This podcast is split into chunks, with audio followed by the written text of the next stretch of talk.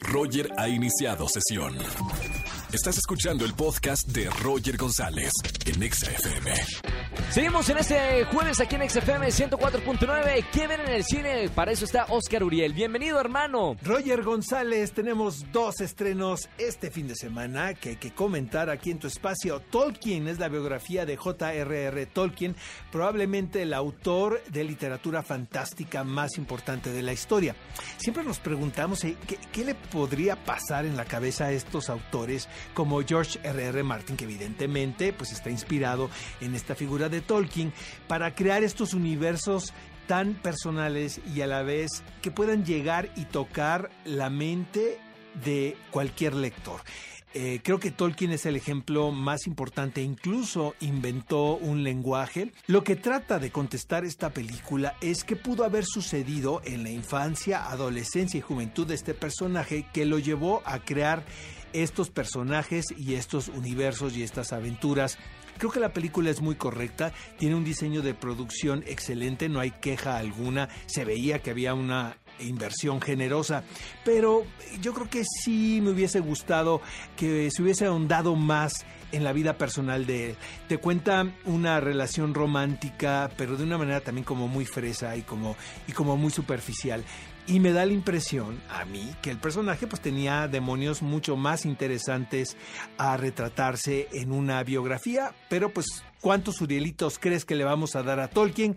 Le vamos a dar tres Urielitos porque es una buena función, no es una película aburrida, pudo haber estado mejor.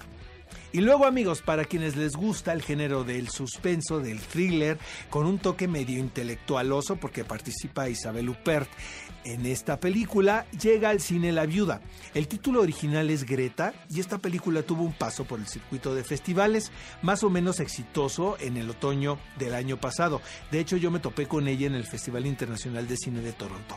Creo que es un thriller que funciona también más o menos bien hasta cierto punto sin ser nada Eh, el tener a Isabel Huppert ahí en, en, en, una película, pues yo creo que pues es un cartucho que te tienes que gastar, ¿no? Y siento que ella está un tanto desperdiciada en esta película, probablemente porque el personaje está, es un poco acartonado. ¿De qué va? De la relación de una jovencita quien aparentemente en una circunstancia eh, encuentra una bolsa en el metro y decide llevar esta bolsa a su dueña, quien es Isabel Huppert. Entonces de esta manera estos dos personajes crean un vínculo y te das cuenta posteriormente que las intenciones de, de, de esta mujer mayor, de Isabel Huppert, de Greta, pues son otras muy distintas a las que la niña piensa que son.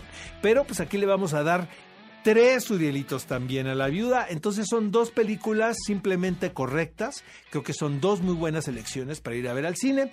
Pero pues bueno, yo creo que esperemos que la próxima semana haya alguna mucho más relevante. Les quiero recordar a todos, Roger, que el próximo sábado tenemos qué película ver a las 10 de la mañana. Una entrevista exclusiva que le hizo mi compañera Gaby Mesa con Z a Chris Hemsworth.